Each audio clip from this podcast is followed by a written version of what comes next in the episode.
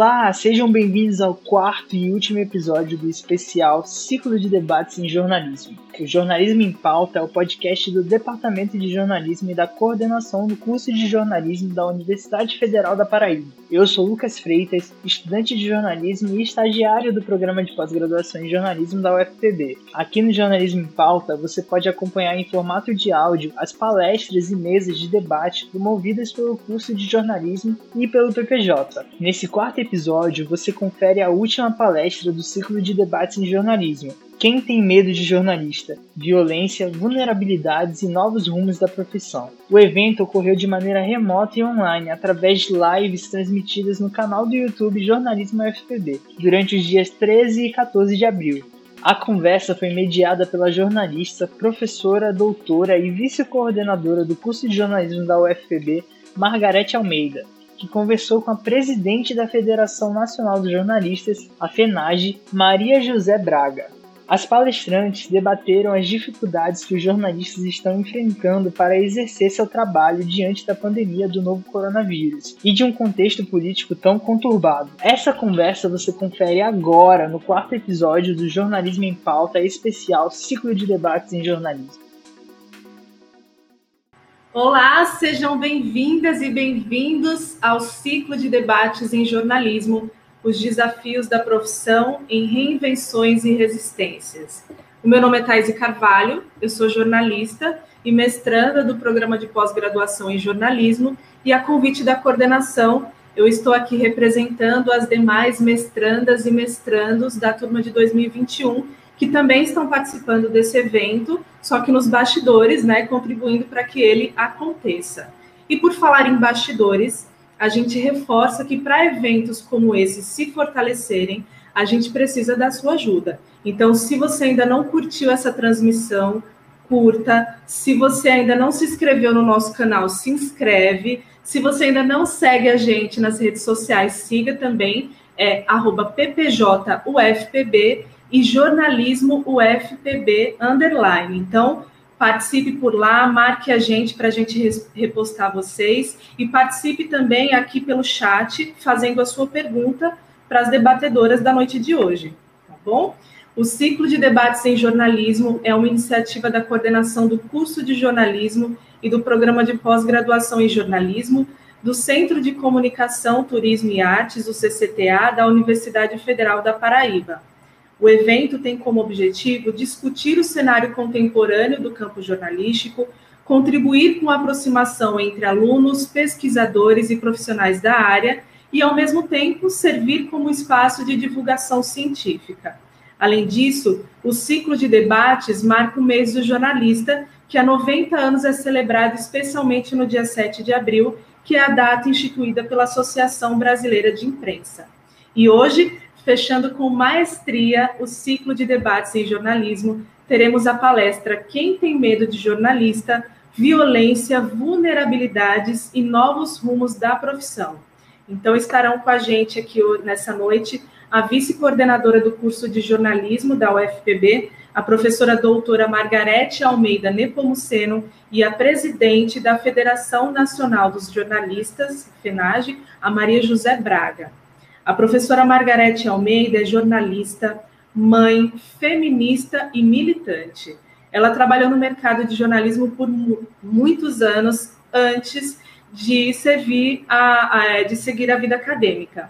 Ela é doutora em sociologia da cultura, é atualmente professora do departamento de jornalismo da UFPB, onde exerce também o cargo de vice-coordenadora do curso. A sua recente pesquisa versa sobre a profissão das mulheres jornalistas, suas subjetividades e afetos no trabalho, além de estar traçando também um panorama sobre a produção contemporânea do jornalismo feminino, a, a produção contemporânea do jornalismo feminista no Brasil. Ela é integrante também do CACTO, que é o Grupo de Pesquisa Comunicação, Afetos, Trabalho e Organização, e uma das coordenadoras do Fórum de Mulheres em Luta da UFPB. Já Maria José Braga é mestre em filosofia pela Universidade Federal de Goiás, jornalista concursada do Instituto Federal de Educação, Ciência e Tecnologia de Goiás, onde já exerceu o cargo de pró-reitora de Desenvolvimento Institucional, de coordenadora geral de comunicação social e de assessora de relações institucionais. Ela iniciou sua carreira na Cooperativa dos Jornalistas de Goiás, Jornal, e em mais de 23 anos de profissão foi repórter e subeditora do Jornal Popular, professora do curso de jornalismo das faculdades Alfa, editora-chefe da revista, revista Outra e assessora de imprensa de diversas entidades e instituições de Goiás. Então, a palestra vai começar agora e as inscrições para as perguntas serão feitas através do chat e por ordem de inscrição. Então, desejamos a todos um excelente evento e eu convido agora a professora Maria, a professora Margarete e a Maria José para começarem o debate. Sejam bem-vindas. Olá, boa noite a todas, a todos e a todes. Estamos aqui muito felizes, encerrando o nosso ciclo de debates em jornalismo. É, essa iniciativa que propõe que a gente, nesse momento tão difícil em que está passando a nossa profissão de jornalista, a gente possa é, olhar para dentro, né, e olhar para fora também, compreender o que é está acontecendo, é, nos fortificar, é, compreender as vulnerabilidades na qual a conjuntura atual nos coloca, e é um momento de fortalecimento. Então, acho que nada melhor do que terminar é, esse ciclo com a presença da Maria José, que muito nos honra a, em estar aqui participando depois de um dia todo de trabalho, ainda tirar esse espaço para estar dialogando conosco, né? Então, a gente fica muito feliz em receber Maria José, também é, por ela ser representante e presidente de uma federação tão importante como, como é a FENAGE, mas também por ela ser uma mulher, uma voz de uma profissional, de uma jornalista mulher, que tem esse enfoque nas questões de gênero também, e, e pode adentrar também sobre essas questões tão caras para nós.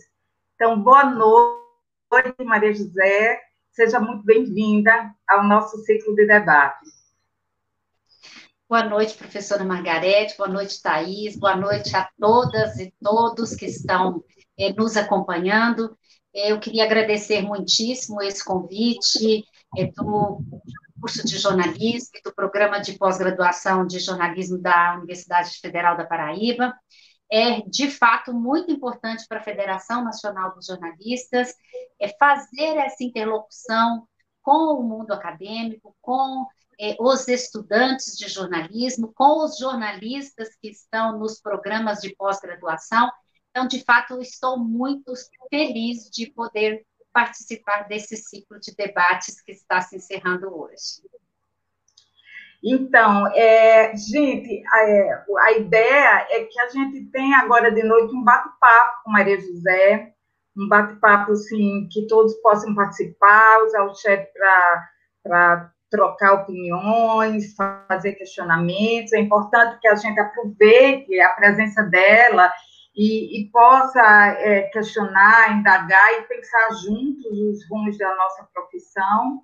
E mais do que uma ideia de, de uma palestra formal ou acadêmica, a ideia mesmo é assim: duas jornalistas aqui trocando essas informações a partir do nosso, nosso lugar, né, do nosso olhar e das nossas experiências, é, para que a gente possa crescer mais. Então, eu espero que todo, todo mundo que esteja presente aproveite esse momento é, troque informações, se sinta à vontade para fazer perguntas, se sinta à vontade para questionar e, e para contribuir também com, com esse debate. Vamos começar, é, Maria José, por uma, por uma informação é, dolorosa, mas necessária, né? Para a gente compreender esse atual momento que a gente vive. É, vocês divulgaram o relatório de violência contra jornalistas, né? É, e liberdade de imprensa de 2021, em que os ataques e violências aos jornalistas dobraram em relação ao ano passado, teve um aumento de 105% ou 106% só de violências físicas. E a gente está vivendo é, um momento de muita agressão ao, aos jornalistas, em que estamos é, sendo censurados, agredidos, ameaçados, intimidados. E aqui eu quero trazer um, um pequeno exemplo é, que eu trouxe até de, uma, de, de, algo que vocês publicaram no Instagram de vocês do Finage, que foi no dia 6, agora recente, no dia 6 de abril, um dia antes do dia de jornalista, quando um, um, um grupo de apoiadores do atual governo é, invadiu a rádio comunidade é, em Santa Cruz de Capibaribe, né, aqui em Pernambuco, é, ameaçando o jornalista Júnior Albuquerque, porque ele estava cobrando medidas é, em relação à vacinação. E a gente ouve, viu esses outros casos relatados e divulgados é, pela imprensa, como aconteceu também em Minas Gerais, em, em que um, um, vereador chegou à, à porta da, da redação é, para é, gritar e intimidar os jornalistas. Aqui na Paraíba também não é diferente.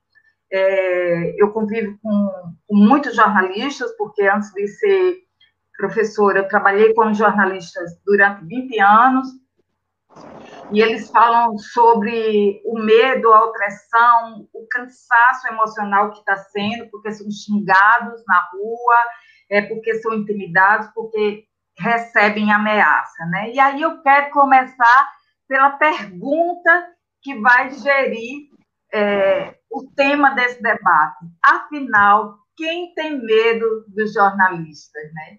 Quem tem medo e por que se tem medo dos jornalistas?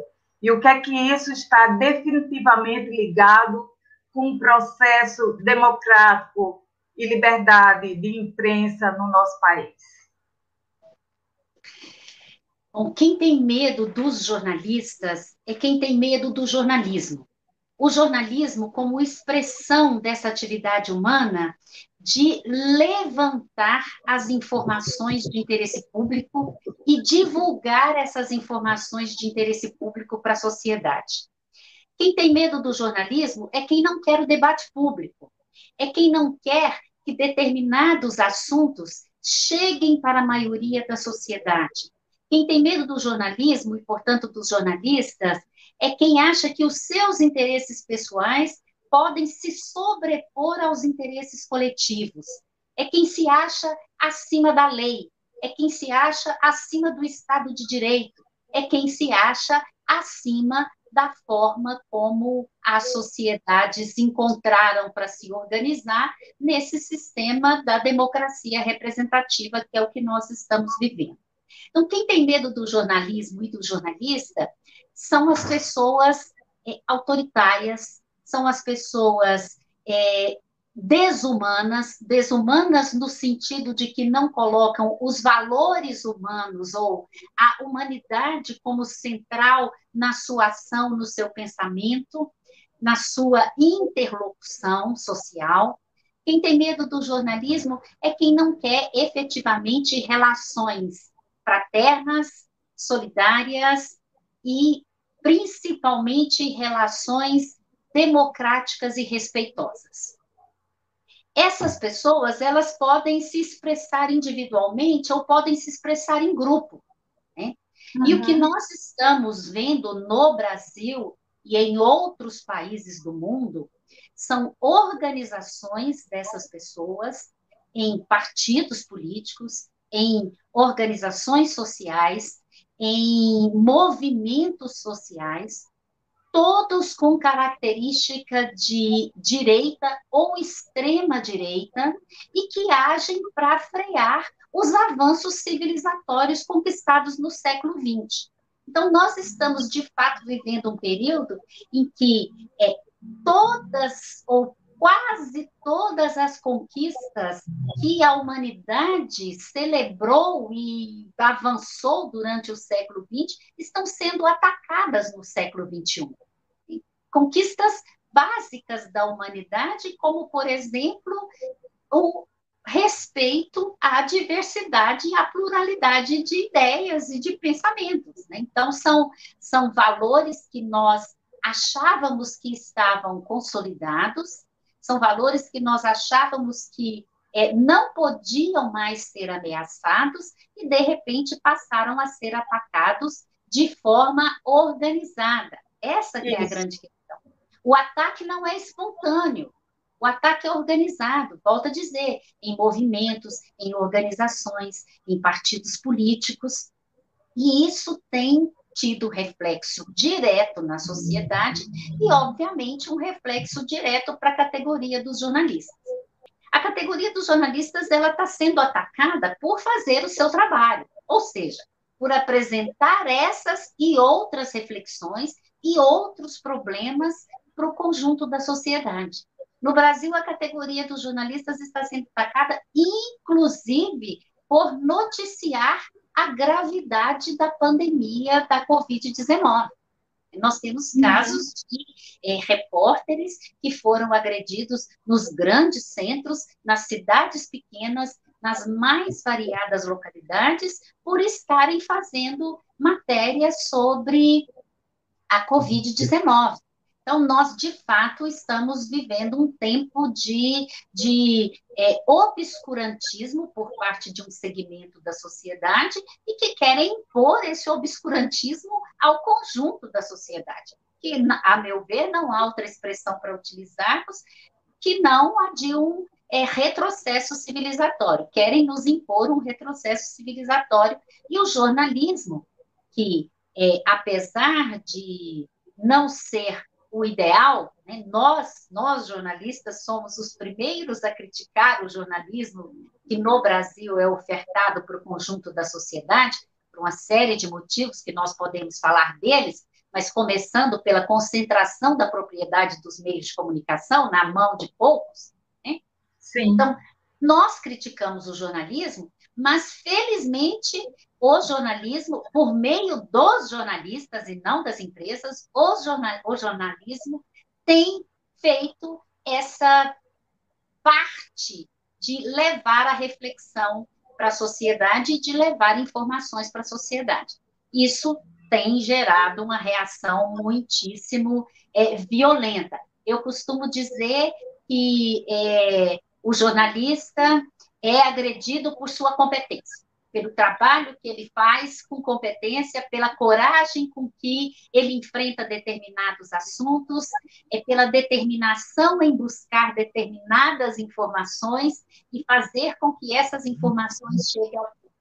Então, é, essa agressão, ela é, é injustificada, porque, volto a dizer, ela não é uma agressão é, a, a, a um profissional, a uma pessoa, ela é uma agressão a uma atividade que a sociedade constituiu como necessária para a democracia Sim. e para a constituição da cidadania, que é o jornalismo. É, a, gente, a gente vê que, é, em relação a esse silenciamento que se tenta fazer, esse cerceamento é, da informação é, para para a comunidade, e esse papel social do jornalista, né, vem sendo ameaçado porque a gente vive uma, uma ditadura velada é, é, desse momento tão, tão difícil assim que o jornalista atravessa, que é um negacionismo é, muito grande da informação, um negacionismo também sobre do que, do que é verdade, do, do, que, do, do que não é. é a, o jornalista tem que enfrentar um tsunami de fake news o tempo inteiro. E tem um interesse muito claro por trás dessas questões de, de silenciar é, o jornalista. Né? E aí não é só a profissão, mas é o exercício dessa profissão, o que é que ela vai trazer, que é o processo de conscientização político de uma sociedade através da informação. E, e uma descredibilidade muito grande, tanto da profissão, é, quanto do profissional, é, quanto da informação. Então, se a, a, aquilo que era tido como é, mais no âmbito de, de saber que o jornalismo é um campo de conhecimento e de saber e de apuração da informação, embora a gente faça suas críticas e, e, porque a gente sabe que vai estar relacionada, essa informação vai estar relacionada a determinados é, liga, ligações que, esses, que essas empresas de comunicação geram, né? É, mas tem um papel fundamental de jornalista ali dentro, um papel social muito importante. E agora é, fica descredibilizado totalmente essa função do jornalista, esse papel social com o que o jornalismo fala.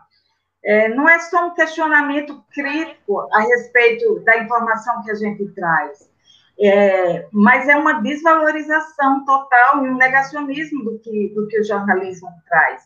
E, e isso tem, tem interesse é, em particular, né, que a gente vê que no Brasil está tá muito forte, mas também não é uma, uma questão só no Brasil. É, eu acho que você pode comentar um pouco desse panorama também internacional é, é, da questão do, do, do, jornalismo frente a essa onda conservadora é, de direita, de extrema direita, em que o mundo todo atravessa, né? É, professora Margarete, eu perdi o áudio um pouquinho da fala da senhora. É, não sei o que, que aconteceu aqui com o meu telefone e eu perdi o áudio. Mas não. Maria José, pode ficar tranquila. Isso acontece, pode é... me chamar de você. Estamos juntas é, Eu aqui. queria, primeiramente, fazer um comentário sobre é, o histórico da violência contra jornalistas no Brasil. Sim.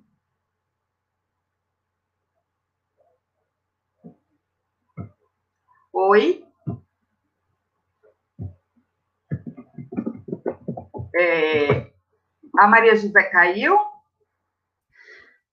Isso, ela. Isso, acho que a conexão dela caiu, ela vai retornar. Gente, só um minuto, que a Maria José vai voltar. Voltei. Problemas técnicos nossos. Ô, oh, querida, isso, isso faz parte das nossas aulas cotidianamente. Essa é uma realidade que os alunos todos já estão acostumados, então não se preocupe. Bom, que bom. Eu estava dizendo que queria fazer um, um histórico da violência contra Sim. jornalistas no Brasil a partir do momento em que a Federação dos Jornalistas começa a fazer seu relatório anual da violência.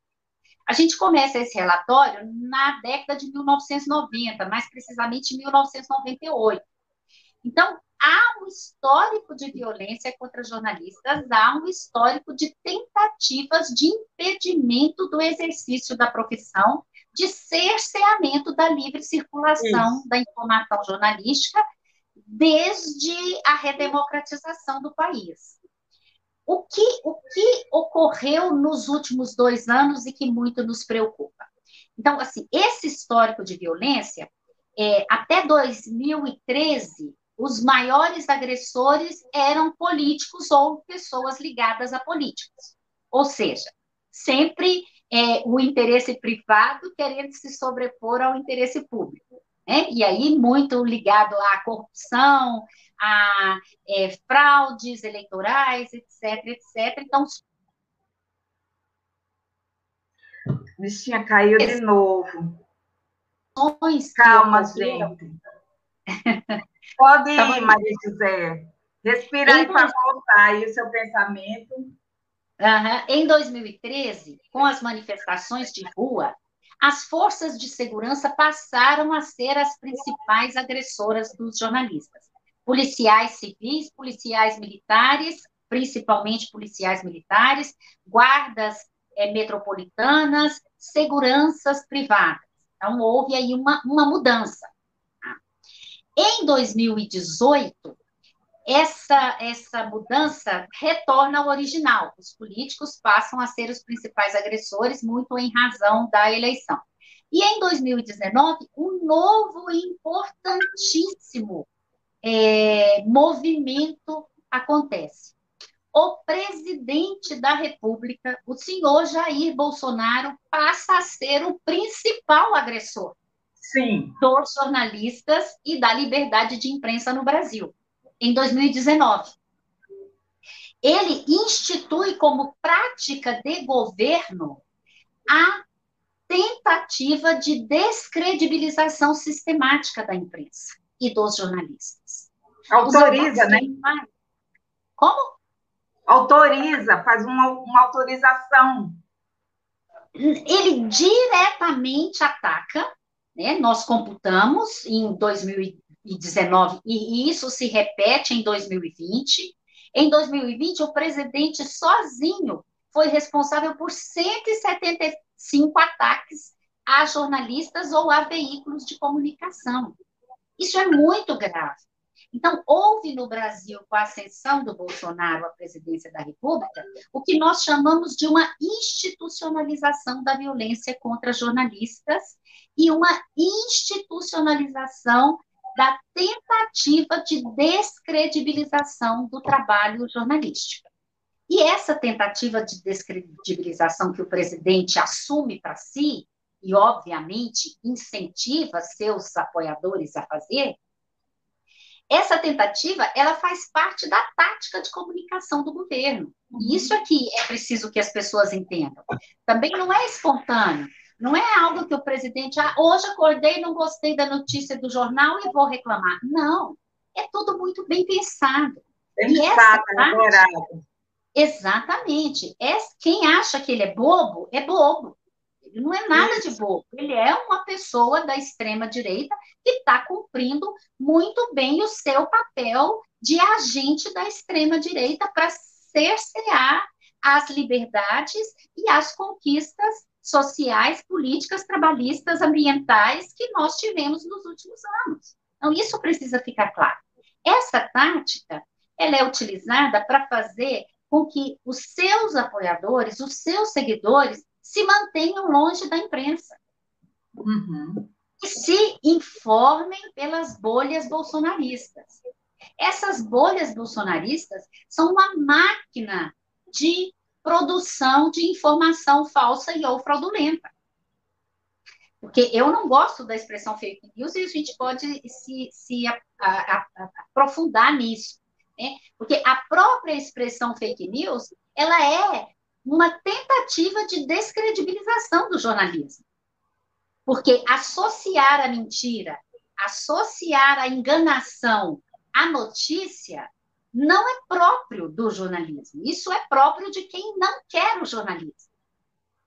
Então, a gente é, chama atenção para esses aspectos e, principalmente, é pela necessidade que nós, profissionais jornalistas, estudantes de jornalismo, pesquisadores, etc., precisam é, de fazer essa defesa do jornalismo como forma de conhecimento imediato da realidade né?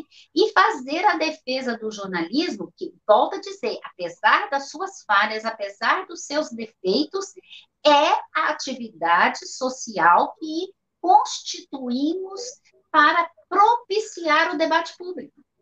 Uhum. Para fazer com que os assuntos, os é, grandes debates que envolvem as sociedades locais, regionais, nacionais e mundiais possam de fato ser partilhados pelo conjunto dos cidadãos e das cidadãs e que de fato esses cidadãos e essas cidadãs possam constituir os seus juízos e agir, agir como cidadãos. E é isso que está em questão. Então, por isso que nós colocamos como essencial essa defesa incondicional do jornalismo. Podemos fazer críticas, podemos apontar problemas, mas a atividade profissional dos jornalistas, ela continua sendo necessária e hoje talvez mais necessária do que antes, justamente por Sim. essa profusão de informações que circula por meio da internet e essa profusão de informações muitas vezes ela não ilumina, pelo contrário, né? ela obscurece. E aí a gente entra no papel da produção e divulgação de informações falsas e fraudulentas é, em escala industrial e difundida por meio das redes sociais e dos serviços de mensageria. Então, a gente está vivendo um momento novo em que A nossa disputa, ela Oh, meu Deus, está tão bom. Peraí, gente, um minutinho. Essa disputa hoje se dá entre veículos de comunicação que produzem jornalismo, uns com mais, outros com menos qualidade, mas e uma verdadeira indústria de difusão de informações falsas ou fraudulentas que tem endereço certo, tem objetivo definido, que tem pessoas, grupos, Sim. entidades, partidos definidos para serem é, descredibilizados, para serem atacados e desconstituídos, vamos dizer assim, no âmbito político-social. Então, de fato, o momento é muito grave, e mais o momento coloca o jornalismo ainda mais necessário e a sua defesa ainda mais necessária. E quando a gente fala nessa profusão né, de, de informações iberíticas, é, como você trouxe essa questão, a gente lembra dos, também dos discursos interditos e não ditos, né? que é uma falta também da informação. É, a gente vê que agora se suspend, foi suspensa as informações sobre o calendário da vacina. A gente agora não tem informação nenhuma, né? quer dizer, aliás, desde o início, foi necessário se fazer uma rede independente de, de, de jornalistas para obter essas informações, é, mas é, a, a, política de comunicação é justamente não, não ter essa informação, é não dar essa informação, ou criar essa, esse ruído na informação, né? para que a gente não, não, não tenha acesso. E isso dificulta ainda mais o trabalho dos jornalistas, nesse sentido da, da, da apuração, porque ela não tem essa voz que vem é, dos órgãos estatais para falar, para dar as, as informações do, das, da situação do, do país em que a gente está vivendo, principalmente numa situação tão grave é, de luto e de morte, uma necropolítica é, tão tão esmagadora da, da nossa sociedade como a gente está vendo nesse, nesse momento, né? E, e aí, mais uma vez, eu enfatizo o que você está colocando sobre a importância da gente dar o crédito e, e credibilizar a nossa profissão como essa, essa luz no fim do túnel, nesse sentido da gente é, é, fazer parte ali, de, de usar a informação como instrumento também político da nossa autonomia, senão a gente, a ideia é que a gente fique mesmo tudo no escuro, sabe, na, sem, sem, sem saber para onde ir e ter consciência do que é está acontecendo. E, e, esse, esse governo, ou esse desgoverno, ele é, tem, tem agido de forma tão é, descaradamente contra o Brasil e contra o povo brasileiro, que, de alguma forma, isso tem é, chamado a atenção de segmentos da sociedade para os contrapontos existentes. É, é, assim, quando o ataque é grande demais, é, desperta reações, não tem jeito, né? Às vezes, quando o ataque é, é, é menor, as pessoas ainda ficam um pouco letárgicas esperando o que, que vai acontecer.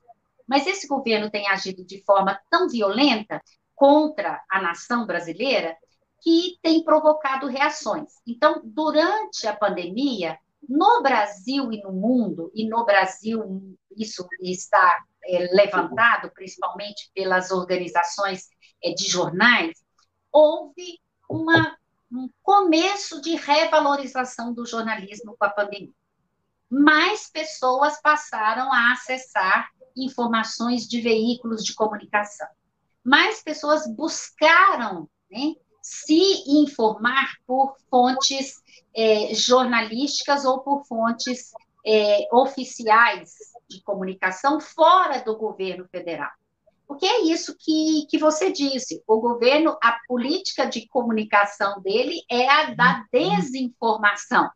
Então, no caso da, da, da Covid-19 da, da vacinação, o que o que circula nas redes bolsonaristas é que o Brasil está entre os países que mais vacina. E aí, como os dados podem desmentir o que circula Sim. de informação, eles simplesmente quiseram eliminar os dados. Quiseram eliminar lá atrás o número de mortos, mas aí as secretarias estaduais continuaram fornecendo as informações e permitiram que aquele consórcio de veículos de comunicação Sim. fizesse os números nacionais e a população brasileira tivesse acesso a esses números nacionais. E agora eles querem esconder o calendário de vacinação, porque é isso, o calendário está praticamente parado em razão da falta de vacinas. O governo Sim. não está tomando as providências para que, de fato, o plano nacional de imunização, que já foi, já chegou tarde, já com problemas, etc., mesmo assim o governo ainda está trabalhando para que ele não funcione. Ou seja, é um governo que se sabota, né? É, mas se sabota naquilo em que beneficiaria diretamente Sim. a população brasileira. Então, estamos, de fato, é, vivendo um, momento, é, um momento que eu diria que é incomparável é, na história do Brasil, porque não se trata apenas de um governo autoritário, não se trata apenas de um governo é, débil, mas se trata de um governo que tem agido contra a nação brasileira. Ai, Maria José. E aí nós vamos continuar em dados e informações ainda difíceis, que é diante dessa pandemia, como é que está sendo o exercício da profissão do jornalista, né? É, os jornalistas não pararam de trabalhar, estão na frente, nesse, nesse campo de frente de trabalho, é, justamente com essa, com essa nobreza, inclusive, da, da própria informação, de estar tá levando, apurando, buscando as informações, e a gente tem visto que o Brasil é, é o país onde, onde mais morreram jornalistas com, com casos de Covid. É, isso também porque a gente leva para uma, uma precarização também é, da nossa profissão, das nossas relações de trabalho, é, da não garantia desse, desse jornalista que que está fazendo essa cobertura ou que mesmo é, passe por algum processo sintomático e nem sempre ele pode ficar em casa ou fazer o trabalho em casa, fazer coberturas em casa ou ter essa garantia, né? Então eu queria que você falasse um pouco sobre a realidade do jornalista, não só na questão das mortes, mas o que a gente tem observado como um fenômeno no Brasil e na Paraíba foi muito forte, as grandes redes é, de, de, de, de, empresas que, que davam que, é, de empresas jornalísticas aqui na Paraíba fechou, muita gente foi demitida, é, muitos jornalistas desempregados, é, buscando maneiras de autonomia, de sobreviver, os que estão é, trabalhando, fica com todo o, o, o, medo e a precarização da demissão e da história de, da perda do trabalho diante dessa, dessa fragilidade em que a gente está vivendo em, em nossa profissão. E aí a gente vai nessas relações de assujeitamento, as relações que vão tendo de, de, de, opressão e de poder dentro, dentro dessas empresas de comunicação, e, e, não, e o jornalista não foi colocado nem na lista de, de, de prioridades. Eu sei que é uma luta da, da federação, dos sindicatos, dos órgãos representativos dos jornalistas, é tentar colocar o jornalista como, como prioridade também para a história da vacina. E, e os jornalistas também estão adoecendo, né? É, eu fiz durante esse período algumas lives com jornalistas, com mulheres jornalistas, depois a gente entra nessa questão em específico, mas muitos dos relatos é que diante da, é, o jornalista não pode dizer, ah, hoje eu não vou ver notícia, como muitos se dizem, ah, faço um detox, né? Se livre das notícias, não vejo notícia. Ele está produzindo a informação. Então, o tempo todo ele está lidando com isso e está lidando com as suas subjetividades, porque tem gente próxima morrendo a eles, eles estão vendo é, é, essas informações, é, é um estresse emocional e, e, um adoecimento psíquico também, e, e, e, o jornalista não encontra muito é, esse, esse, esse, essa rede de, de, de proteção, além das, dessas, das instituições que estão trabalhando é, para representar esse lugar, como a FENAGE, a ABRAGE, e, e, alguns sindicatos que são mais fortes nesse sentido. Eu queria que você me comentasse sobre essa drástica realidade do jornalista diante da, da pandemia. Bom, é, os jornalistas no Brasil e no mundo passaram a sofrer mais nas relações de trabalho durante a pandemia. Isso não é um fenômeno só brasileiro. É, a Federação Internacional dos Jornalistas fez uma pesquisa, da qual nós participamos, com um grande número de respostas, em que apontou que no mundo inteiro, a partir da pandemia, os jornalistas se sentiram mais pressionados no trabalho, mais sobrecarregados e, obviamente, mais estressados no trabalho. É, essa pesquisa da FIGE foi corroborada no Brasil por uma pesquisa própria da FENAGE, por uma pesquisa do Centro de Estudos em Trabalho em Jornalismo da USP, coordenada pela professora Roseli Fígaro, que inclusive está atualizando a pesquisa agora, nesse mês de abril, é, depois de um ano da pandemia, como os profissionais estão né, é, nesse contexto, é, e especialmente as jornalistas é, a FENAGE fez uma, uma pesquisa específica voltada para as mães jornalistas que se declararam, na grande maioria, muitíssimo sobrecarregadas é, de trabalho e de tarefas, né, de cuidados é, durante a pandemia. Então, isso é uma realidade. O que, que aconteceu no Brasil que ainda desfavoreceu mais a categoria dos jornalistas, assim como todos os profissionais. O governo não tomou medidas para proteger o emprego e a renda do trabalhador. Uhum. Então, o jornalista que continuou na linha de frente, nós achamos que deve estar.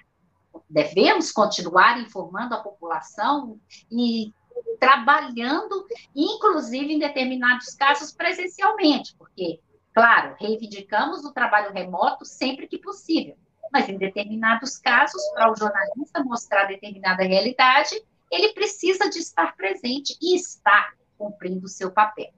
Então, é, além, vamos dizer assim, do estresse provocado essencialmente pela pandemia, os jornalistas e as jornalistas brasileiras, como os demais trabalhadores e trabalhadoras, não tiveram nenhuma proteção garantida.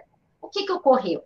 nós tivemos pelo menos 30% de empresas que aplicaram a medida autorizada pelo governo federal de redução de salário com suposta Sim. redução de carga horária. No caso dos jornalistas, o que aconteceu foi só redução do salário.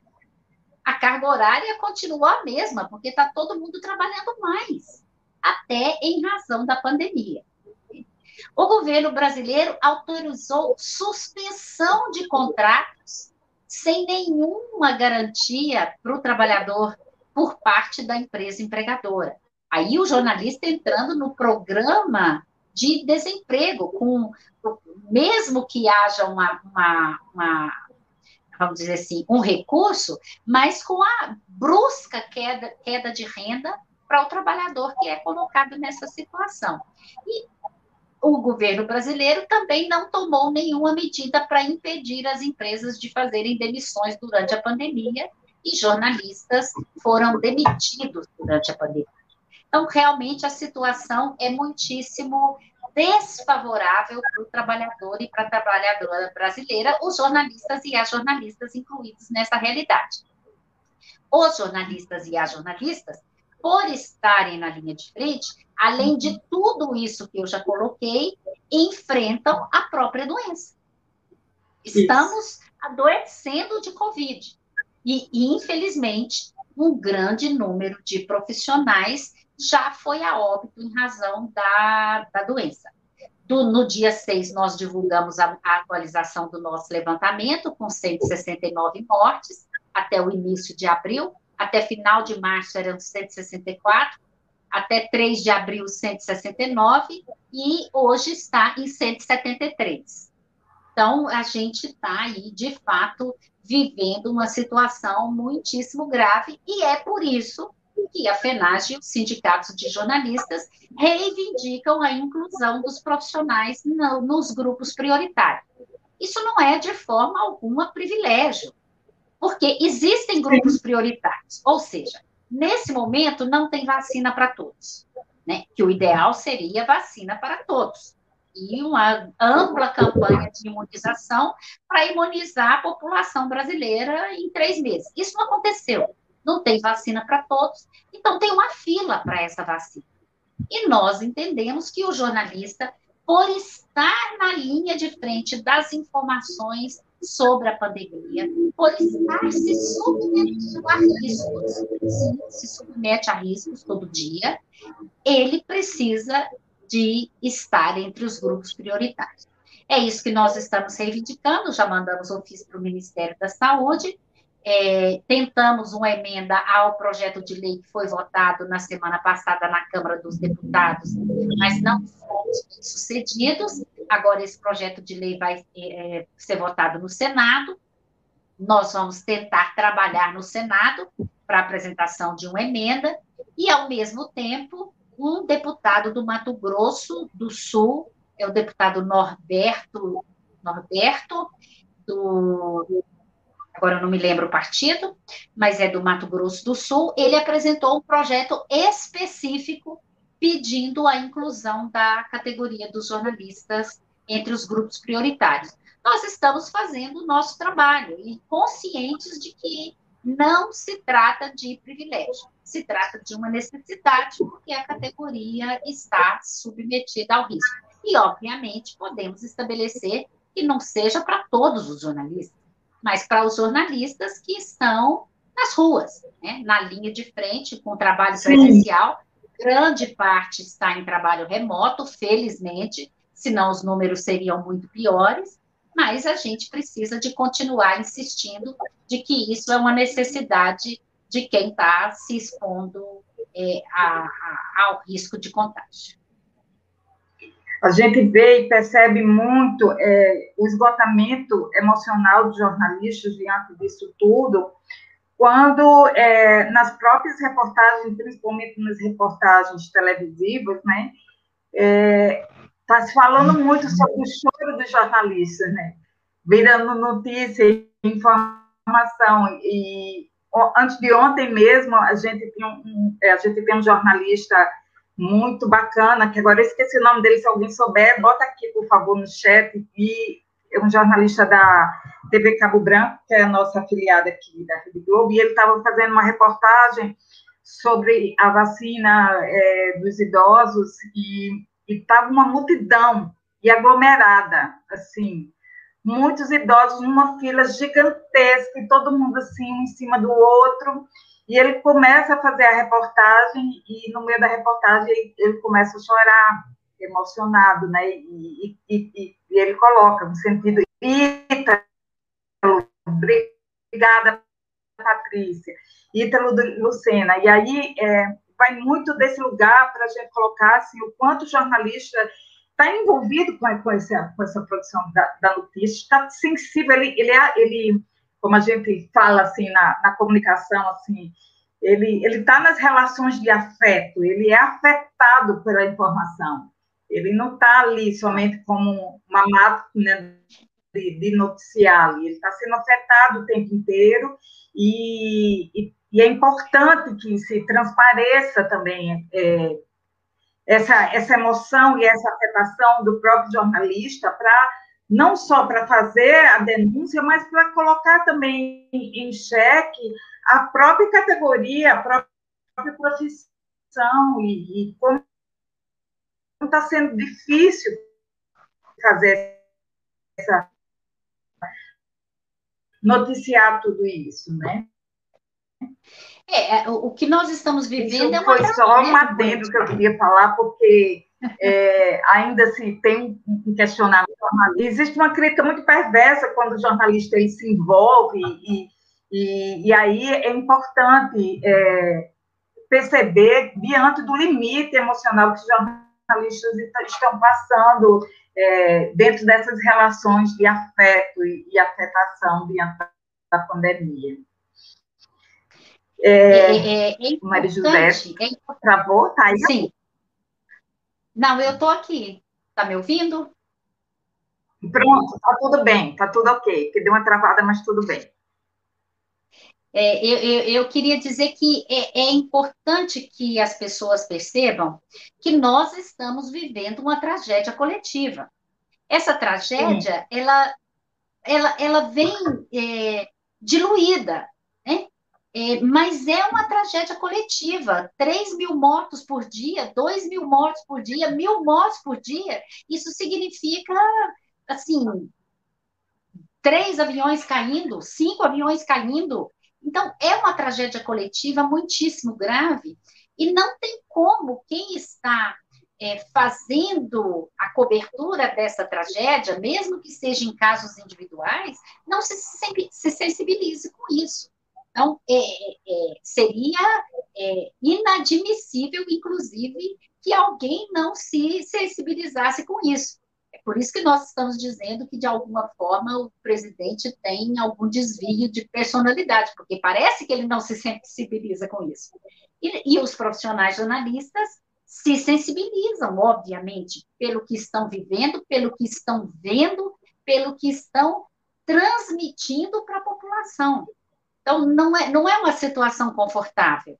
E, e, claro, os profissionais jornalistas num grau de estresse, mas os profissionais da saúde num grau de estresse muitíssimo mais elevado.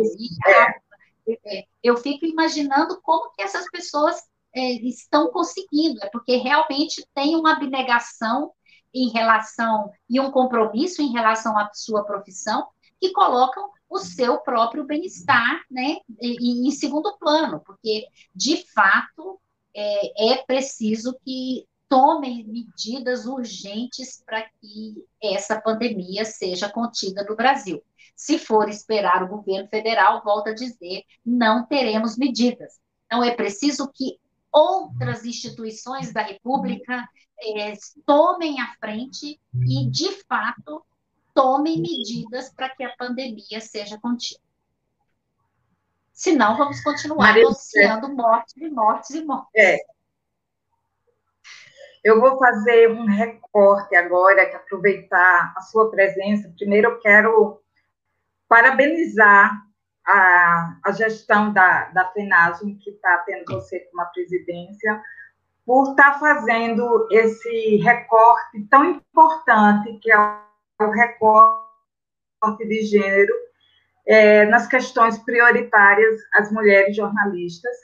E acho que somente nós, mulheres mesmo, com, nossa, é, com o nosso entendimento diário do, das violências, das opressões que a gente sofre, para que a gente possa compreender é, a estrutura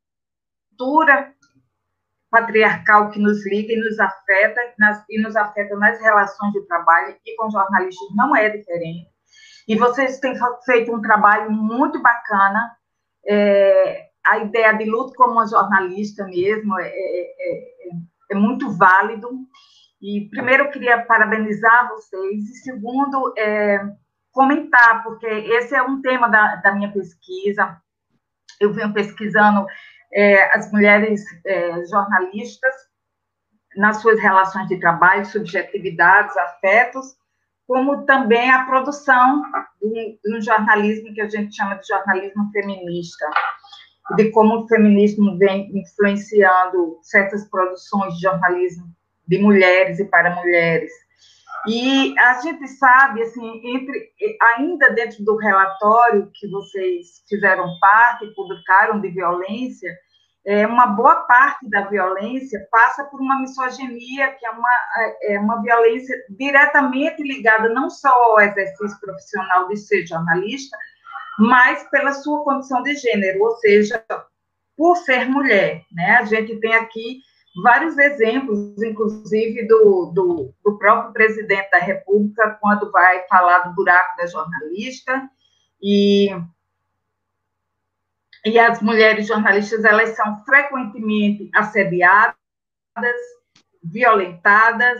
É, nós somos, segundo o, é, o, perfil do jornalismo brasileiro, nós somos a maioria é, nas redações, mas continuamos ganhando menos, ganhando, é, exercendo menos, menos cargos de chefia, se exerce um cargo de chefia, a gente já sabe como outra relação de trabalho qualquer, é, a gente tem que, que provar duas vezes a nossa credibilidade, e isso é, é um assunto muito caro para nós mulheres dentro do jornalismo. Eu, quando trabalhei enquanto jornalista, é, sofri muitas violências, assédios e, e, a cultura machista dentro das redações que a gente tinha que ou silenciar, ou levar na brincadeira, ou fazer de conta que não aconteceu. E hoje eu sinto, é, desde do, de, de 2013 para cá, com o que a gente chama do feminismo da quarta onda,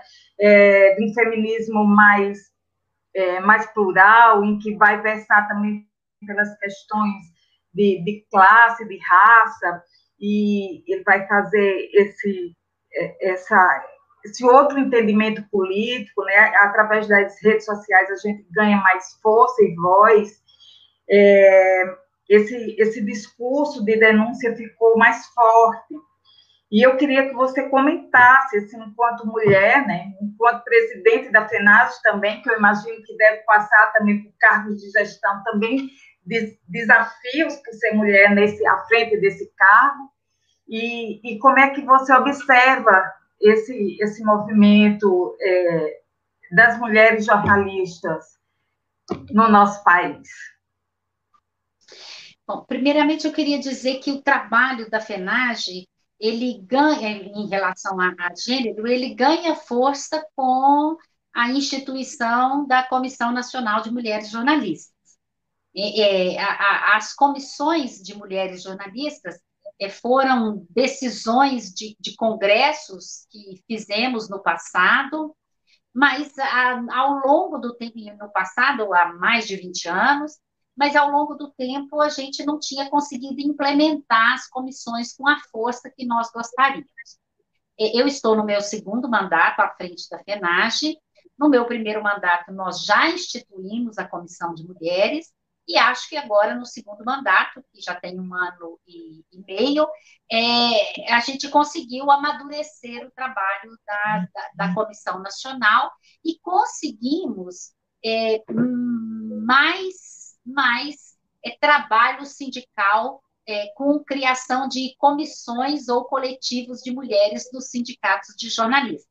Ainda não em todos, mas vários sindicatos já tiveram essa iniciativa e com comissões ou coletivos de mulheres funcionando muito bem.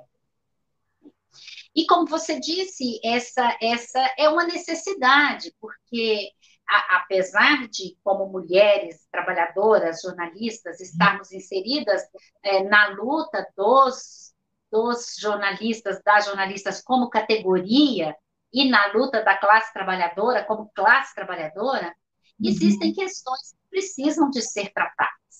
E essas questões, é, muitas vezes, é, passam é, para um segundo plano quando não se tem, vamos dizer assim, esse enfoque de gênero, inclusive na organização. E aí eu falo organização é com a constituição de, de comissões de mulheres ou coletivos de mulheres para estar é, frequentemente é, pontuando as questões de gênero e trazendo, inclusive, propostas para melhorar essas questões. No caso do, do, do, da profissão de jornalista, é verdade que as mulheres jornalistas é, e eu creio que, como todas as trabalhadoras, são mais assediadas, tanto do assédio em relação ao assédio moral quanto ao assédio sexual, né? e é, ainda faz parte da realidade da profissão é, dos jornalistas que as mulheres ocupem menos cargos de chefia. Mas nós já somos maioria na categoria. E Sim. isso é, tem, uma, tem uma relação direta com a formação e com a exigência da formação de nível superior específico em jornalismo para o exercício da profissão. Então, termos nos tornado maioria foi uma, uma conquista das mulheres e principalmente em razão da sua formação. As mulheres foram estudar, as mulheres foram é, se qualificar para entrarem no mercado de trabalho de jornalistas. Porque a entrada por outros meios não era permitida para as mulheres. Então, durante muitos anos, ou durante Sim. os anos em que não havia necessidade da exigência do diploma para o exercício da profissão, a entrada na profissão era praticamente vetada às mulheres, porque a entrada era de escolha personalística. Né? É, é, é assim, é o office boy que era inteligente, que aí passa a fazer pequenas tarefas na redação e vira repórter. O repórter fotográfico era o auxiliar, é que aí o laboratorista, quando tinha laboratorista, né? E começa a fazer fotos e ascendendo a profissão. Então, a regulamentação da profissão beneficiou as mulheres e fez com que pudéssemos entrar na profissão. E entrar com dignidade, porque, olha, eu tenho um diploma, eu sou qualificada e eu posso exercer essa profissão. Agora, falta, falta é, esse caminho, que volta a dizer, não é só das profissionais jornalistas, de mostrar que podemos exercer cargos de chefia. E que podemos exercer cargos de chefia e fazer a diferença. Porque também não adianta exercer cargo de chefia e reproduzir as relações autoritárias, às vezes até abusivas, né, que a gente frequentemente vê é, nas redações brasileiras. Então, podemos exercer cargos de chefia e podemos estabelecer outra forma nas relações de trabalho, que é efetivamente uma relação mais horizontal, como nós acreditamos que para a produção jornalística deveria ser. É, eu costumo dizer que as redações jornalísticas, ao contrário de que todo mundo pensa, é lugar onde não há diálogo, né? não há debate coletivo, né? não há decisão uhum. coletiva. Né? Então, é, a gente é, já se, se tornou maioria, eu acho que isso já tem efeito na produção jornalística, sim, é, para, para os assuntos que são abordados, para os enfoques que são dados a esses assuntos, e a gente precisa de estar à frente também dos postos de, de comando para com o nosso olhar e com a nossa experiência de que as relações autoritárias não favorecem, né, pelo contrário, com essa experiência a gente possa construir relações mais horizontais, mais solidárias e mais respeitosas.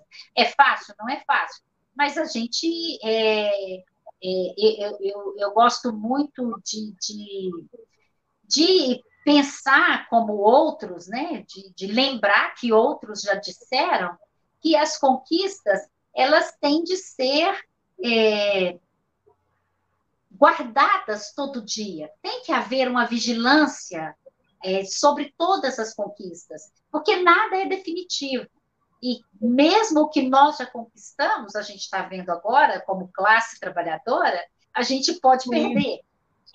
Então, a, a vigilância é, deve ser permanente, assim como a luta deve ser permanente. E no caso das mulheres, essa vigilância e essa luta começa nas, nas relações pessoais, né, nas relações afetivas, nas relações familiares, porque eu costumo dizer que é, é a divisão social do trabalho a, a, a base de toda a desigualdade, né? a partir do momento que você fez uma divisão social do trabalho é, desigual, você gerou todas as desigualdades, e aí a gente precisa de fazer essa vigilância permanente e fazer a luta permanente.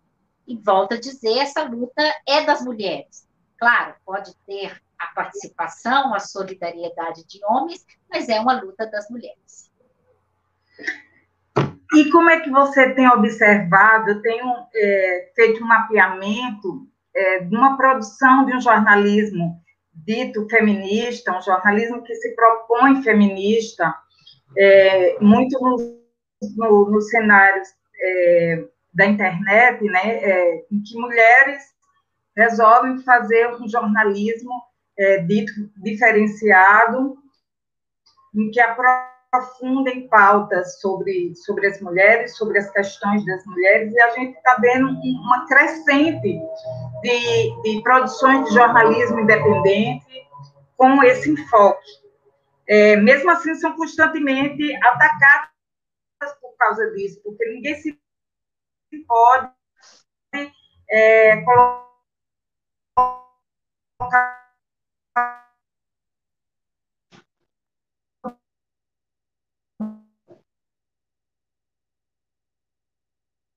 na ferida das questões das, das, mulheres dentro de uma sociedade. As votando. As minas, que elas fizeram uma matéria sobre a questão pela ministra Damares. A gente vê o ataque que das minhas também tiveram com invasão de hackers, é, quebrando a página o tempo inteiro, e a gente sabe que, como você tinha falado isso desde o começo, que são é, grupos organizados dessa extrema-direita e que não suporta também ouvir mulheres falando sobre nossas questões, né? É, eu queria que você falasse um pouco sobre essa crescente, se você tem observado esse movimento dessas mulheres é, produzindo esse jornalismo, e, e, quanto mais se dá visibilidade, também mais ataque é, se sofre dentro dessa sociedade. Se você puder comentar um pouco sobre isso. É, se tem um grande aspecto positivo da, da internet, é possibilitar que alternativas sejam criadas e que informação de qualidade também possa ser veiculada. Então, é, ao mesmo tempo que os jornalistas e as jornalistas perderam muito postos de trabalho na chamada mídia tradicional, né? Rádio, é, televisão, jornais, revistas, a gente tem aí vários portais e sites e blogs que surgiram e estão fazendo um trabalho. Entre eles, os com é, público definido. E entre os com público definido, os voltados para mulheres e com um enfoque feminista. Eu acredito que a gente ainda tem no Brasil um número pequeno. Temos iniciativas que se destacam, é, você citou as Minas, tem as Catarinas, tem o Instituto de Mulheres de Porto Alegre, tem outras iniciativas que eu não vou, não vou me lembrar aqui agora, mas é, pela possibilidade que a internet traz, eu creio que a gente ainda tem um número limitado. Né? E, é claro, as, as, condições para essa produção independente são muito difíceis. E as condições para essa produção independente quase sempre é, são condições de voluntariado. Voluntariado no sentido de que não garante a sobrevivência das jornalistas que estão envolvidas nesses projetos. Para nós, esse é o grande desafio: garantir que essas mídias elas possam, de fato, também dar condições de sobrevivência para os profissionais que é, atuarem nelas. Assim, a gente vai poder não só ampliar o número, né, dar mais diversidade, como a gente vai poder efetivamente garantir qualidade para esse trabalho, porque aí você pode garantir dedicação, porque muita gente trabalha, volta a dizer, como voluntário, é na hora que dá. Sim. Não, é, tem que ter um trabalho para garantir a sobrevivência e fazer esse jornalismo com o viés desejado é, como algo secundário. Então, o grande desafio, a meu ver, é a gente garantir formas de financiamento para que haja mais produção, haja mais profissionalização, no sentido de garantir a sobrevivência, e haja mais condições de acesso para as mulheres brasileiras. Porque, como são iniciativas independentes, pequenas, às vezes ficam restritas a grupos que já estão em debate sobre as questões de gênero. Fica restrita Sim. a grupos que já discutem o jornalismo e o jornalismo sobre, sobre perspectivas específicas, gênero, meio ambiente, científico, etc. Então, quando eu falo que o financiamento é o grande desafio, para também fazer com que é, essa produção chegue para grande parte da sociedade que nem sabe que ela existe. É, é, é, um, é uma discussão que a FENAGE está iniciando sobre financiamento público para a produção jornalística, e, mas eu creio que essa é uma discussão fundamental, que todos nós jornalistas, estudantes de jornalismo, pesquisadores, é, é, nós precisamos de levar essa discussão a fundo e garantir o apoio da sociedade para que haja condições de produção é, desse, desse jornalismo que nós identificamos como necessário, como crescente, mas enfrentando aí uma dificuldade é muitíssimo objetiva que é a dificuldade financeira. Ô, Maria José, fazer só uma nota de, de rodapé nisso que você falou, nessa questão sobre, sobre jornalismo é, feminista, o jornalismo que trabalha com as mulheres, é que é, eu espero, e falo sempre isso para os meus alunos e alunas, é, que isso não, não venha a ser um jornalismo simplesmente especializado, mas que seja uma ética do jornalismo, jornalismo feminista, antirracista, popular, inclusivo, tem que ser uma ética de toda e qualquer produção jornalística, e não de um jornalismo especializado em si, né? Que a gente possa ter essa ética do discurso, um jornalismo é, que seja antirracista, um jornalismo anti-GLBT-fóbico, um jornalismo com, com caráter feminista, um jornalista inclusivo, para toda e qualquer produção jornalística, e não necessariamente ser uma preocupação somente de um jornalismo especializado dentro de, de uma dessas minorias, né? Essa foi só uma notinha de, de rodapé que eu queria colocar, que eu enfatizo sempre para os meus alunos e alunas, para que a gente não fique achando que essa é só uma questão que se deve fazer quando se vai falar sobre mulheres, sabe? Mas essa tem que ser uma, uma, uma ética nossa. E eu queria aproveitar, é, é, Maria José, e falar assim, como a gente, o tema de hoje é para a gente falar dessas violências, vulnerabilidades, mas também falar desses movimentos de resistência porque a gente tem que saber por onde resistir diante de, de tantos ataques, diante dessa tsunami que a gente está passando na nossa categoria, na nossa profissão, desde a relação, das relações de trabalho é, até as subjetividades mesmo da, da, da pauta do, dos jornalistas, né, do, do próprio indivíduo, da sua própria subjetividade. E eu vou aproveitar para falar, fazer uma pergunta aqui do Kleber Nunes, que ele, nessa angústia que, de, de querer buscar caminhos, né? Ele coloca assim, Maria José, há iniciativas jornalísticas que você avalia como positivas e que indicam um caminho para virar esse jogo, hoje tão desigual para a nossa profissão? Bom, primeiramente eu queria comentar a sua nota de rodapé. Eu falei sobre a perspectiva de jornalismo especializado, porque você citou o exemplo de jornalismo sim, especializado. Sim. Mas Sim, mas, obviamente, é, o jornalismo especializado pode e deve existir, inclusive para as mulheres, mas, obviamente, as questões é, transversais dos grandes temas têm que estar sob o olhar do jornalismo para toda a sua produção jornalística. Eu costumo dizer que é, o, o, exemplo maior é, é, além da questão de gênero, é do meio ambiente, né? Porque nós, nós, é, nós estancamos o meio ambiente e quando fala de economia não se trata das questões ambientais, como se fosse algo separado e que não houvesse uma relação absolutamente imbricada.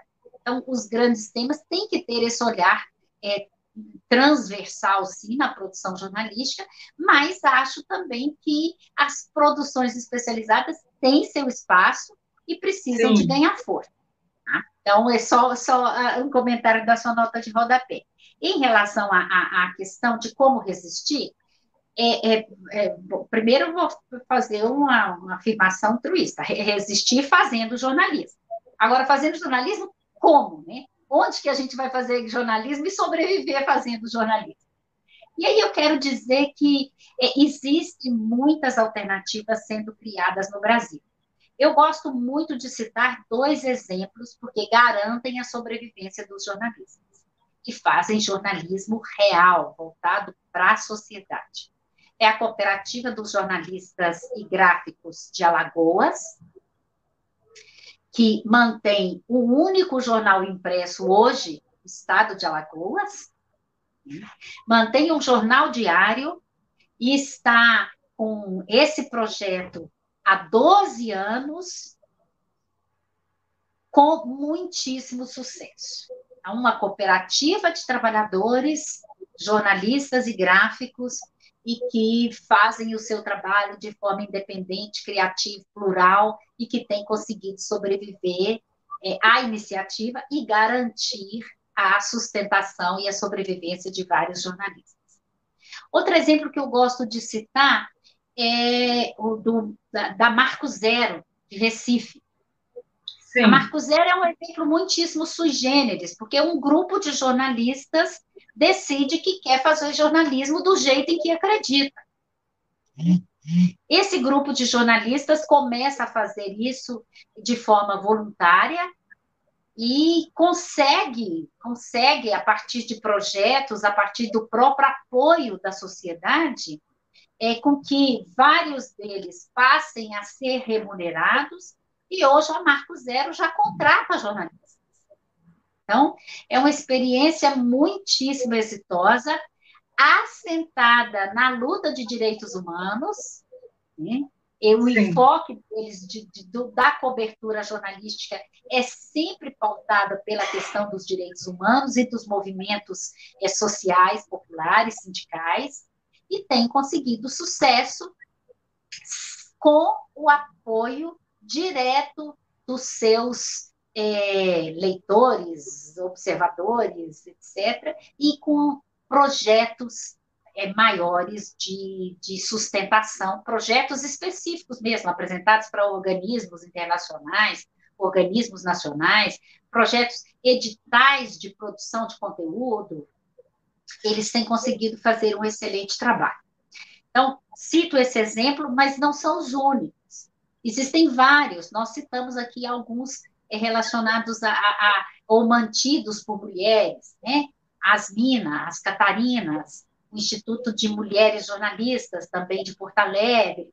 Então, tem várias iniciativas bacanas que estão ocorrendo.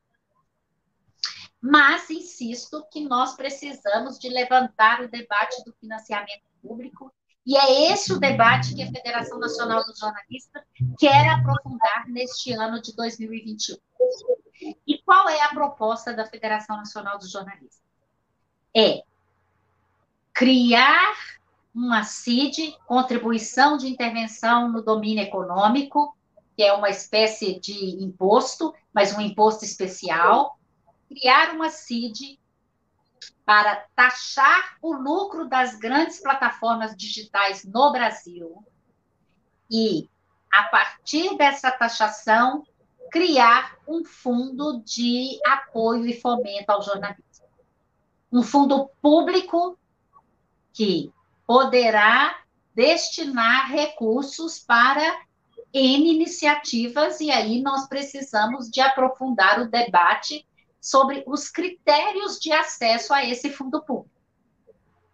Mas para nós, da Federação Nacional dos Jornalistas, dois critérios têm que estar estabelecidos a priori. O primeiro deles, o respeito à profissão e às relações trabalhistas. Sim. O segundo critério que nós achamos imprescindível é a regionalização da produção jornalística.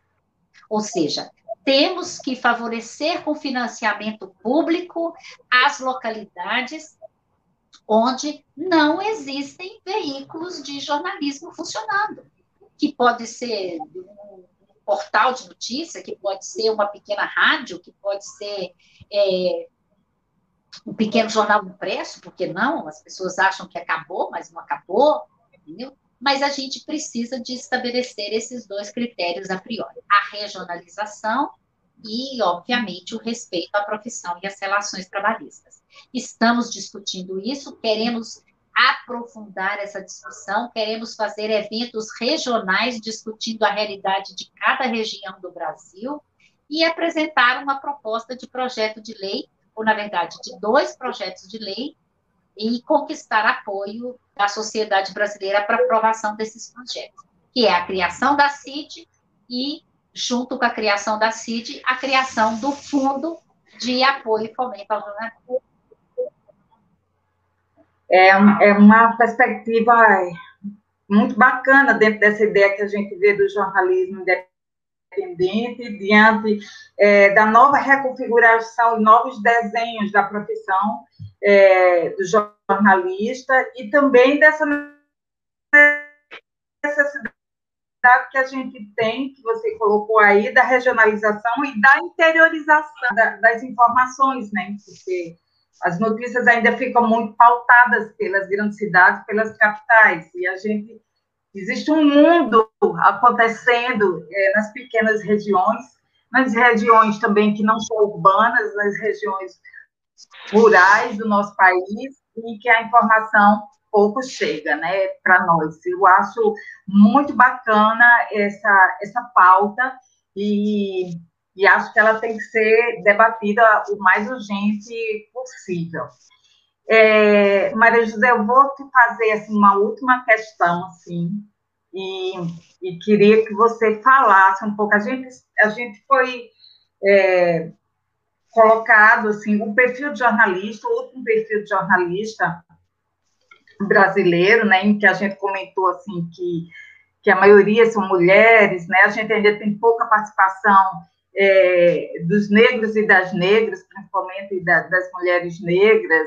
É, é, nós temos ainda a história de, de, passa pela, pela questão da raça, passa pela, questão de gênero, passa uma questão de idade também, uma questão que vem sendo é, debatida, é, que o jornalista, quando fica, faz de, é, 50 anos, ele está desempregado, como várias é, amigas minhas que foi nessa leva de desemprego não sabem mais o que fazer, porque ainda não está longe de ter uma aposentadoria, mas também não, não encontra mais o lugar porque fica com essa, esse perfil de que jornalista está é, ligado somente à ideia da representação da juventude, a, a pouca participação de, de, de, de, outros formatos de corpos na, na, no jornalismo televisivo, é, da regionalização, da interiorização, essas questões.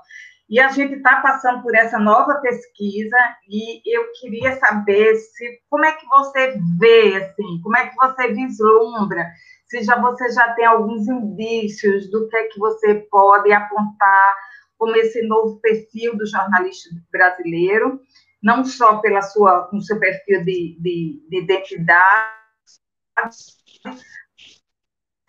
mas como também nessas perspectivas de atuação, como você estava colocando.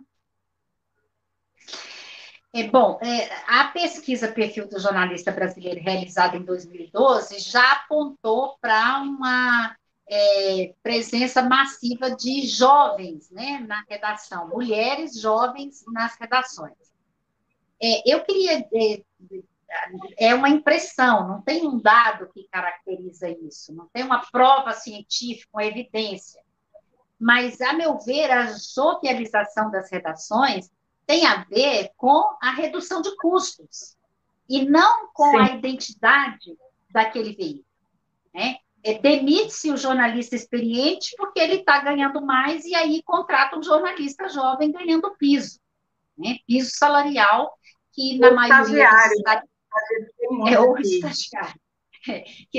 Mas o piso, na maioria dos estados brasileiros, está por volta de dois mil reais para cinco horas de trabalho. Então, quer dizer, é, é um salário muitíssimo é baixo, né, para uma, uma profissão com a responsabilidade que tem os e as jornalistas. Então, essa jovialização, eu creio que não é um projeto, um projeto de, de identidade, mas uma consequência da crise financeira e da é, política permanente das empresas de comunicação de redução de custos. Essa redução de custos, é, muitas vezes, coloca em xeque a qualidade do produto que é ofertado para a sociedade, e isso é óbvio. Né? Com menos jornalistas, com jornalistas menos experientes, é, com jornalistas menos qualificados, você vai fazer um jornalismo de é, menor qualidade. Mas como que a gente pode vislumbrar o perfil do jornalista? Eu espero que com essas novas possibilidades, esse perfil se diversifique. Sim. Que com as, é, as diferentes alternativas que a categoria tem construído, mas com essa perspectiva que nós estamos colocando de colocar o financiamento público na linha de frente do debate, eu espero que o perfil do jornalista se diversifique, que as redações voltem a ter jornalistas é, jovens e jornalistas com experiência, que o padrão de beleza tradicional não seja o, o critério para a televisão, mas que os, os canais de é, internet ajudem a quebrar esse, esse falso paradigma, ou esse paradigma imposto por é, não sei quem, eu imagino que é imposto pela Rede Globo, porque não tem uma imposição do público, né? não tem uma imposição é, da categoria, não tem, é, é, é, um padrão criado por uma empresa privada e que acabou sendo reproduzido é, pelas demais empresas privadas. Então, eu espero que essas possibilidades e as alternativas diversas que forem construídas quebrem esses, esses é, estereótipos que estão de fato colocados e que a gente tenha uma categoria diversa, uma categoria plural formada por homens, mulheres, negros, é, negras, é, gordos, magros, é, carecas, é, porque é, é preciso que haja, de fato, uma, uma abertura para todo e qualquer profissional, homem ou mulher, ou independentemente da sua, vamos dizer assim, da sua orientação sexual, etc., que possa estar atuando no jornalismo, porque para fazer jornalismo não há nenhum critério relacionado à raça, cor, etnia, à estética ou a qualquer desses valores. Para fazer jornalismo é preciso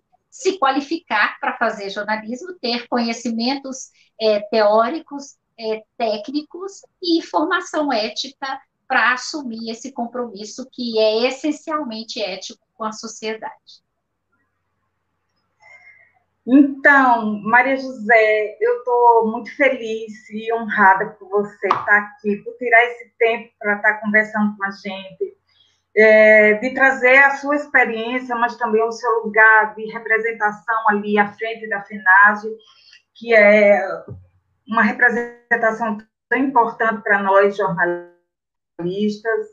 É, quero colocar o curso de jornalismo da UFPB como parceiro da, da, da FENAGEM é, nessa luta pela democratização da nossa informação, pela garantia da profissão de jornalista, que você conte sempre com, com os nossos docentes, com os nossos alunos, de alguma forma que as pesquisas possam auxiliar e que a gente possa estreitar cada vez mais esse, esse laço é, que o jornalismo ele possa ser esse lugar mesmo assim de resistência frente ao fascismo, frente à situação que a gente vive é, de opressão.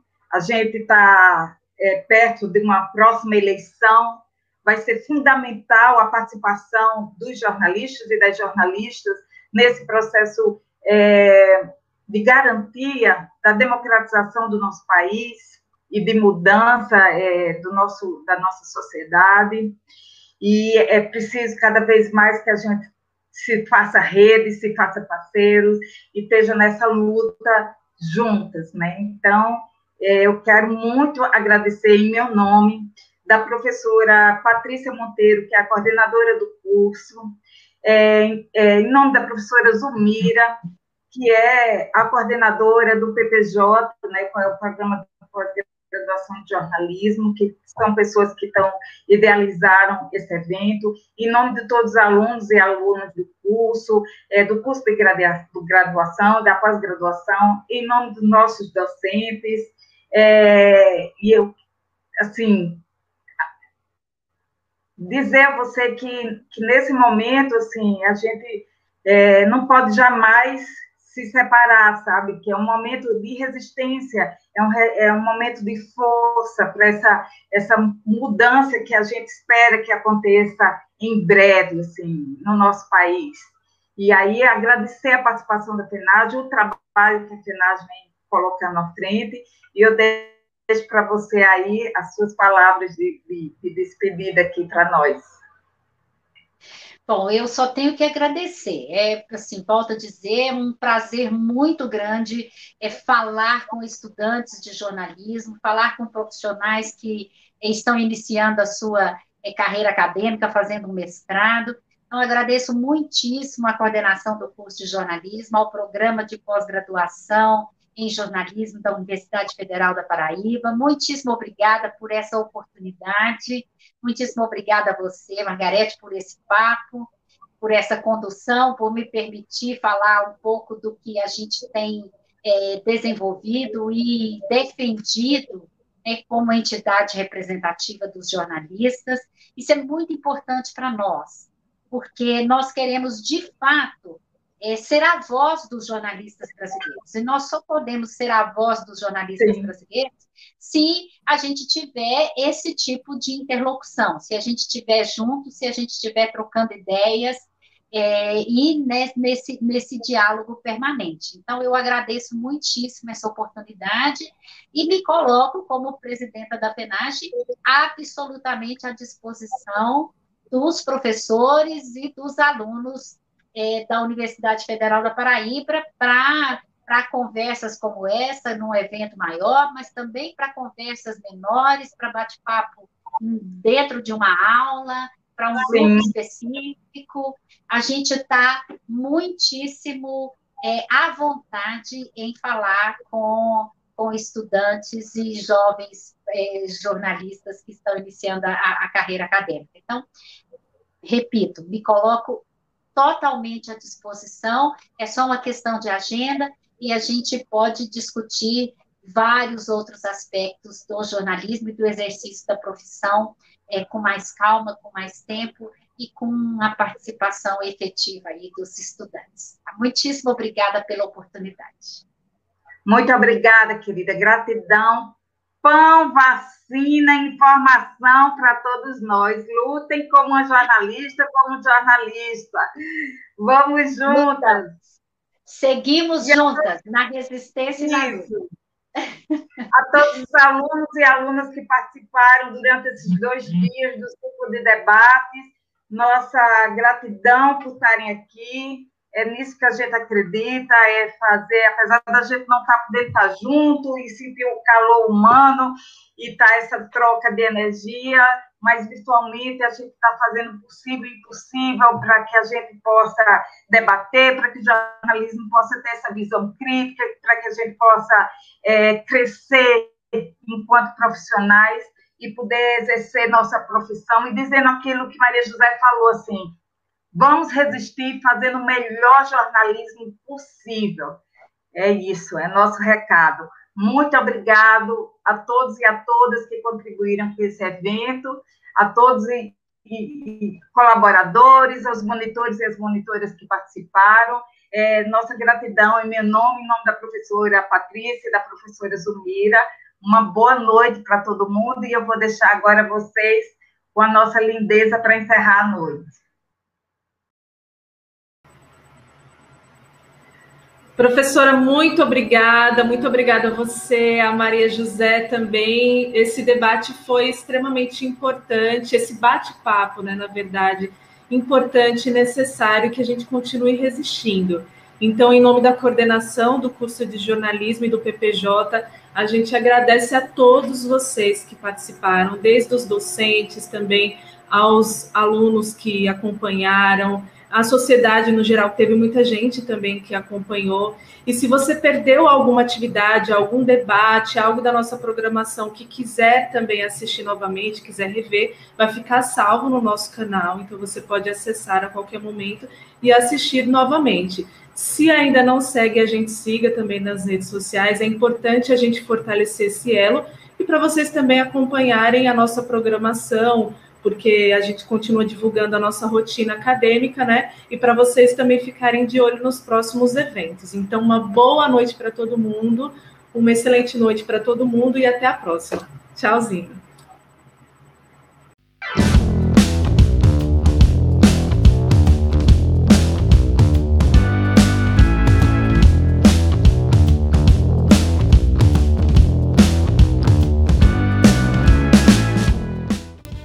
Eu gostaria de lembrar para vocês que a versão em vídeo desse debate está disponível no YouTube. Caso você queira acessar, basta procurar o canal Jornalismo FPV. Não se esqueça de seguir o Jornalismo em Pauta aqui no Spotify e compartilhar esse episódio nas suas redes sociais. Para sempre acompanhar as notícias da graduação em jornalismo, é só acessar nosso site ccta.ftb.br/djor e seguir o Instagram jornalismofpb. Eu sou Lucas Freitas, fiz a apresentação e edição deste programa. E vou ficando por aqui. Muito obrigado pela companhia e até a próxima!